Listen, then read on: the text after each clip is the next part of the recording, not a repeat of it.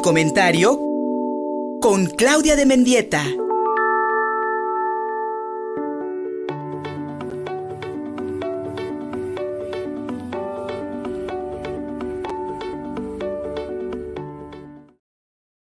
En muchas ocasiones, padres de familia o adultos pues regalan teléfonos celulares o dispositivos móviles a sus hijas e hijos e hijes o a menores de edad en un intento pues eh, por acercarles también los avances en la tecnología o tal vez para hacerles simplemente un regalo. Sin embargo, se ha comprobado que el uso de estas tecnologías en muy temprana edad puede causar daños emocionales para hablarnos de ello, cada semana aquí en Contigo Puebla, el sí comentario de la doctora Claudia de Mendieta, a quien le agradecemos mucho su presencia. Amiga, bienvenida. Hola Luis, buenos días, un gusto saludarlos a ti al auditorio como cada martes. Eh, sí, pues es, creo que es un tema de reflexión importante que tenemos que hacer los padres. Eh, hay algunas cifras que señalan que uno de, una de cada 11 personas entre 8 y 18 años desarrolla adicción a los dispositivos electrónicos, ¿no? Entonces, obviamente los padres tenemos que supervisar, tenemos que regular el uso, ¿no? Eh, porque este uso de dispositivos durante largas horas cada día, pues es perjudicial y ya hay como datos eh, eh, científicos ¿no? que muestran que va a perjudicar el desarrollo normal y les va a ocasionar problemas de conducta, trastornos de sueño, incluso problemas de ansiedad o incluso a veces depresión y el riesgo de generar a la larga adicción en casos extremos, ¿no? Em, es importante entonces que los padres pues reflexionemos un poco en cómo estamos eh, permitiéndole a nuestros hijos el uso de celulares, ¿no? O, tabletas o computadores porque creo que entonces la, reflexión está en el sentido de qué tanto tengo control y supervisión del uso y, de las aplicaciones que descargan, lo que hacen en ellos, en los equipos electrónicos, eh, leer incluso con detenimiento los permisos que se solicitan, ¿no? Y bueno, ahorita en etapa de vacaciones creo que es un tema muy importante porque lo que yo observo que la mayoría de los padres enfrentamos, y me incluyo, es que los chicos pues ya solo quieren estar en los aparatos electrónicos la mayor parte del tiempo, los padres estamos trabajando, no tenemos tiempo suficiente para estar llevándolos todo el día a hacer actividades y educar que estén en, en, los aparatos electrónicos y eh, finalmente van a estar ahí como involucrados en eso solamente si no hacemos algo, ¿no? Entonces tenemos que buscar formas de ayudar, de poner control y de facilitarles un poco esta situación, ¿no? Eh, se recomienda, según los especialistas, que es deseable que los padres eh, le permitan a los hijos no estar en los equipos más de dos horas al día, ¿no? Lo cual suena terrible, ¿no? Entonces, em, eh, como pensar un poquito en qué tanto puedo ir restringiendo, por ejemplo, y hasta dónde podemos restringir, porque tenemos que hacerlo, ¿no? Es algo que debemos hacer. Eh, e, muchos padres le, dan a sus hijos menores de dos años, por ejemplo, celulares a fin de que calmen el berrinche o que se entretengan y no delatan, ¿no? Y lo único que estamos haciendo es exponer a edades muy tempranas a esos niños eh, a este uso ya de estos eh, dispositivos y que además, fíjate, fíjate Luis, que hay estudios de investigación bien interesantes que muestran que entre más temprano empezó un niño a utilizar eh, aparatos electrónicos por largo tiempo, va a tener más dificultades a la larga, tanto de gestión emocional como de mm, socialización, por ejemplo, ¿no? Porque la exposición fue a edades mucho más tempranas. Em, entonces, no hay que retrasar lo más posible, eso es lo que recomiendan los expertos, retrasar lo más posible el darle a nuestros hijos un dispositivo, ¿no? Quienes son padres ahorita de hijos entre meses de edad hasta 6, 7 años, todavía pueden seguir retrasando el que ellos puedan tener acceso a un dispositivo, ¿no?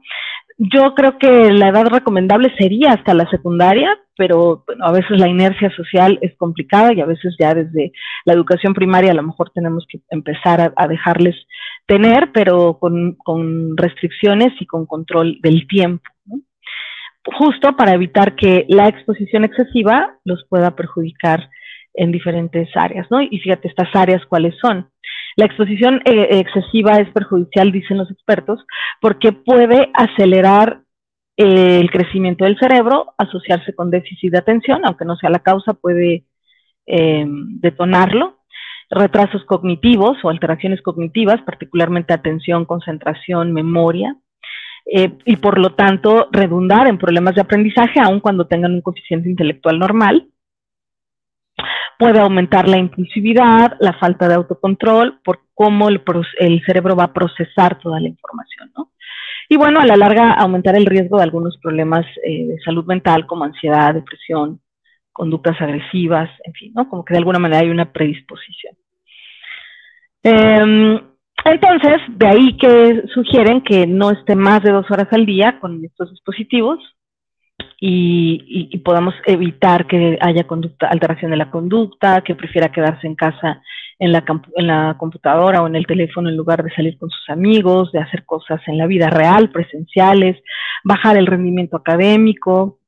Eh, entonces, los, los padres tendríamos que ir disminuyendo el uso de estos aparatos de forma progresiva y si esto resulta complicado, pues evaluar qué tanto es importante pedir ayuda profesional si es que el niño no está logrando hacerlo. Ahora, eso nos implica a, los padres, Liz, porque em, ¿cómo hacemos, no? Si están en vacaciones y estamos trabajando nosotros todo el día, ¿Qué es, lo que sería ideal? ¿no? Restringir el uso, pero no solo restringirlo, sino dar alternativas a ese niño o a ese adolescente, ¿no? que pueda salir, que pueda jugar, que pueda ir al parque, que pueda hacer actividades, entrar a un curso de verano, donde lo saque de casa eh, algunas horas y entonces cuando vuelva, bueno, podrá estar dos horas, ¿no? Que eso es lo que recomiendan. La verdad es que veo difícil que logremos los padres hacer que un niño esté solo dos horas.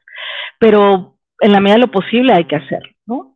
Y, digo que es difícil porque no todo el tiempo, no estamos 24/7 ahí con ellos.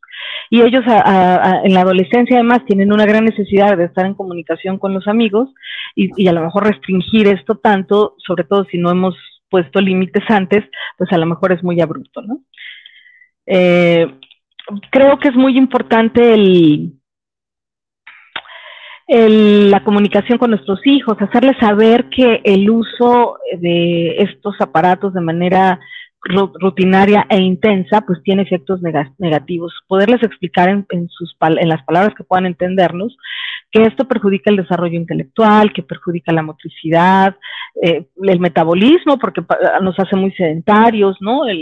los estados de ánimo, las habilidades sociales, interfiere en el sueño, puede aumentar el riesgo a la obesidad o el sobrepeso, aumentar problemas de visión oculares, si es que ya los tienen, ¿no? Eh, puede interferir en el desarrollo de algunos sentidos como la vista, generar adicción tecnológica.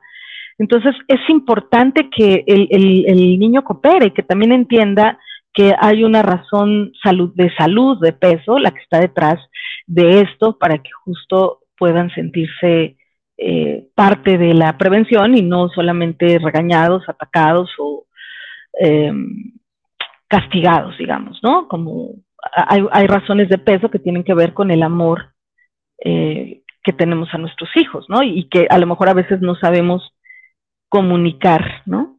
Cómo nos estamos sintiendo o, cómo estamos viendo las cosas, ¿no? Eh, que estamos evaluando. Si solamente les prohibimos, eh, pues evidentemente ellos no van a entender por qué y empiezan problemas de rebeldía o de oposición y por eso es importante la comunicación con ellos, ¿no? Que puedan entender qué es lo que se está buscando, por qué se está restringiendo esto. Y, y digo que es un problema porque también hay una gran presión social, ¿no? Si la mayoría de los padres dejan a los niños que estén en diferentes momentos haciendo uso de sus aparatos, pues es difícil, ¿no? Yo recientemente tenía un problema con mi hija adolescente, justo porque eran una de la mañana y escucho que está hablando con alguien a esa hora, ¿no? Y entonces, pues obviamente eso es necesario restringirlo, ¿no? Como no, no es una hora adecuada, es hora de dormir, no es hora de usar aparatos o dispositivos, y entonces ahí hay que resolver, ¿no? Como generar acciones que nos permitan llegar a un orden. Y la, resolución, repito, no está en la imposición, sino en dialogar para poder entender. Y eso, aunque suena muy bonito en la teoría, en la práctica con los adolescentes puede ser complicado, porque entonces aunque uno hable, explique, ellos seguirán con la necesidad de la misma presión social que existe entre el grupo de amigos donde pasan horas jugando Roblox o algún videojuego de esta naturaleza, o hablando por WhatsApp, o conectados en, en otras redes sociales. Eh, y creo que es importantísimo ahí saber justo, y por eso insisto en ello, cómo me estoy comunicando con mis hijos, cómo estoy poniendo los límites, cómo estoy explicando por qué la importancia de esos límites y si estoy logrando que cooperen, ¿no? Porque si no está cooperando el adolescente, pues o algo estamos haciendo mal o ese adolescente está entrando en una fase rebelde donde no está queriendo escuchar razones y ahí es importante a lo mejor recibir algún tipo de apoyo, consejería que nos ayude a generar estrategias que favorezcan la comunicación familiar y el establecimiento de límites y el respeto a estas reglas que tienen una razón de peso a largo plazo. No es que a todos los adolescentes que usen el celular muchas horas les vaya a pasar todo lo que acabo de decir que son los riesgos, sin embargo se sabe que existen estos riesgos y que se van a generar dependiendo cada niño, dependiendo cada cerebro, dependiendo cada predisposición genética. Mi querida Claudia, eh, quienes nacimos en el siglo XX, tú recordarás, nos decían mucho, muchacho, no pases muchas horas tras la televisión. Yo creo que a final de cuentas, cada cambio tecnológico representa para las sociedades pues nuevos retos, especialmente para los padres de familia. Nadie dijo que sería fácil, ¿verdad? Pero, amiga, sin duda, para que podamos darle a nuestras niñas, a nuestros niños, a nuestros adolescentes, pues mayores y mejores técnicas para sobrevivir este mundo, pues hay que darles un ejemplo, ¿no? Restringirnos nosotros como adultos también el uso de los celulares y salir a pasear, a lo mejor hay mucho trabajo, sin duda alguna, a lo mejor hay muchas responsabilidades, pero repito, nadie dijo que sería fácil. Y, dando este buen ejemplo de salir al parque, de aprovechar alguna actividad de verano, algún curso de, de, artes, en fin, tratar de diversificarle a nuestras hijas, a nuestros hijos, a nuestros hijos la vida para que entonces no les restringamos, tal vez por flojera nuestra o por ahorrarnos trabajo, les, les, les estemos quitando la oportunidad de socializar de otras formas y aprovechar las tecnologías, pero también aprender a comunicarse, a entenderse con los demás y a conocerse en otros aspectos, mi querida Claudia. Pues ahí está la recomendación y yo creo que el ejemplo es la mejor técnica para poder restringir el uso de las tecnologías a temprana edad. Amiga, ¿dónde te hallamos? A través de mi Twitter me encuentran como arroba Claudia Mendieta, a través de mi Facebook me encuentran como Claudia Mendieta, a través de Instagram de Mendieta Claudia y a través de mi correo electrónico cdmendieta.gmail.com. Y ahí te buscamos, mi querida Claudia. Un abrazo. Un abrazo, bonita tarde. Gracias. Y gracias a todas y todos ustedes también por acompañarnos en YouTube, en Facebook, en Twitter. Encuentran nuestros canales. www.contigopuebla.mx es nuestro portal informativo. En todas las plataformas de podcast, en Instagram, en TikTok y en Trends. Gustavo Barretos en la producción. Soy Luis Fernando Soto. Gracias. Contigo Puebla. Una revista para formar criterios.